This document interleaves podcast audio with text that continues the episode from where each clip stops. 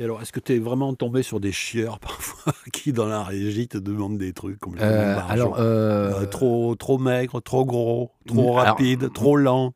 Ça m'est pas, euh, ça m'est pas arrivé. Euh, je, je croise les doigts. Enfin, j'ai- de la chance. Ouais, ouais, ouais, mais je réfléchis. Euh, non, ça a, pu- ça a pu. et là, c'est pas vraiment moi le chieur ou chieuse. Non, j'en ai pas.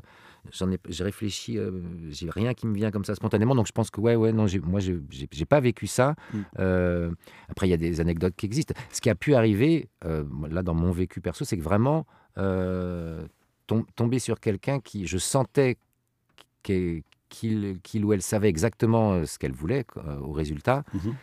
Mais les mots, euh, les mots que- qui- qu'il employait ne me parlaient pas du tout.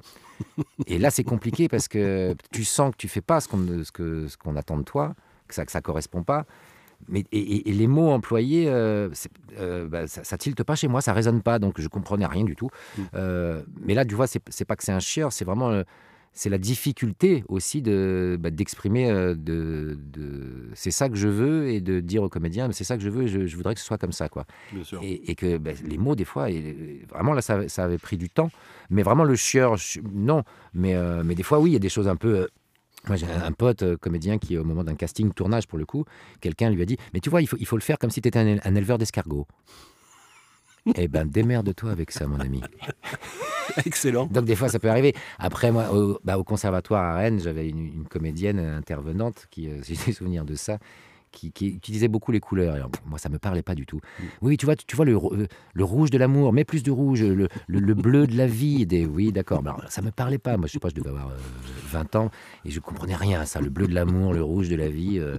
Mais, après- mais dans mon parcours après, plus tard, j'ai- ça m'est pas arrivé. J'ai eu du bol, ouais, sûrement, mais euh, voilà, c'est plus le moment. où Je putain, je comprends pas, euh, je comprends pas ce que ce que la personne demande. me demande, Mm. et ça me fait chier parce que du coup, j'arrive pas à, à le faire, quoi. Mm, mm. Et là, le truc, et ça, c'est moi, je continue à travailler là-dessus. J'ai vraiment besoin.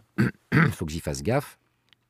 C'est que ça génère tout de suite. euh, c'est mon côté scolaire, sûrement. J'ai un côté qui, qui peut être un avantage, mais je suis resté un, un- un grand enfant. Mhm. Et là, je sens une tension qui monte parce que comme je sens que je n'arrive pas à faire ce que la personne attend de moi, euh, il faut que je fasse hyper gaffe. Et c'est là où, euh, parce que été euh, dans, dans mes différents métiers, j'ai aussi été sophrologue. Il Mhm. se trouve que j'ai fait une formation de, de sophro et, et des fois je me dis putain, heureusement que je l'ai faite. C'est un truc qui peut très vite me tendre. Et comme ce qu'on disait tout à l'heure, au micro, euh, la moindre tension euh, s'entend, etc. Et puis Ouais, c'est le meilleur moyen de bafouiller ou de, de continuer à encore moins réussir. Donc de pas rentrer dans ce cycle infernal de je me tends parce que je sens que j'arrive pas à le faire et je me tends. Et, hein. Donc euh, je dois m'obliger à... Bah, ok, je n'y arrive pas pendant... hein, et tu as, peu de temps pour le faire, mais de rester le plus calme possible. Quoi. Mm. Euh, parce que là, il n'y a pas, pas très longtemps, j'ai eu une séance de, de doublage où j'ai été un peu diesel. Ça faisait un moment que j'en avais pas fait. Mhm. Et, et, euh, et du coup, bah, c'était, il y avait une vraie contrainte de temps. hein. J'avais euh, 30 minutes pour rentrer ce que j'avais à rentrer. Mhm. Et j'ai mis 45. Donc, euh, et ben, ça a l'air de rien. Mais, euh, mais on, euh, on m'a dit, mais là, là, là, maintenant, on va s'arrêter là parce que sinon, on va être en retard, etc. Et il y a cette contrainte de temps. Il faut rester le plus calme possible. C'est le meilleur moyen que ça passe. Quoi. Mm. Donc, c'est jamais acquis. Et, euh, et donc, voilà, c'est plus ça, moi, que je dois être vigilant, euh, euh, de rester le plus détendu possible. Mm. Voilà. Et euh, des fois, bah, tu peux, je peux être fatigué. euh, Il y a les événements de la vie privée. euh, des fois, j'y arrive pas. Quoi. Mm, mm. Je suis pas, je suis pas une machine, mais, mais c'est, un travail permanent en fait. Voilà. Ouais, ouais.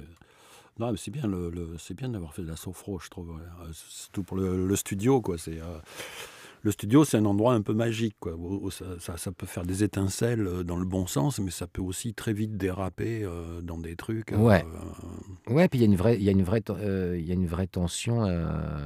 Ouais, Puis c'est la- des c'est lieux la qui sont la- souvent petits, fermés. Ouais, ouais, t'es les uns euh, sur donc les, ça- t'es les uns sur les autres, ça, ça, Ouais, ça- ouais. ça condense un peu comme une cocotte minute. Et avec cette, cette ouais, ce time is money, ou enfin la contrainte de temps, elle est. euh, Mm. Moi, en tant que juste interprète, je l'ai dans un coin de ma tête, mais il faut pas que j'y pense du tout, sinon ça va me créer une tension, évidemment. Mm. Mais elle est là, cette contrainte de temps, quoi, et que ça peut. euh, Donc, ouais, la moi, la sophro, euh, ça a été une rencontre dans, dans ma vie. Euh, Et, euh, et j'essaye de, de l'inclure au quotidien et ça m'a sûrement aidé, ouais, parce que je suis Mm, plutôt un gros nerveux. euh, euh, moi, je peux. bon, Il y a des moments où je peux partir vraiment euh, co- comme, comme en 40, très peu dans le boulot, mais ça, enfin de moins en moins, mais ça a pu m'arriver en théâtre surtout, parce que le théâtre c'est pareil, c'est des conditions des fois quand tu répètes pendant trois semaines.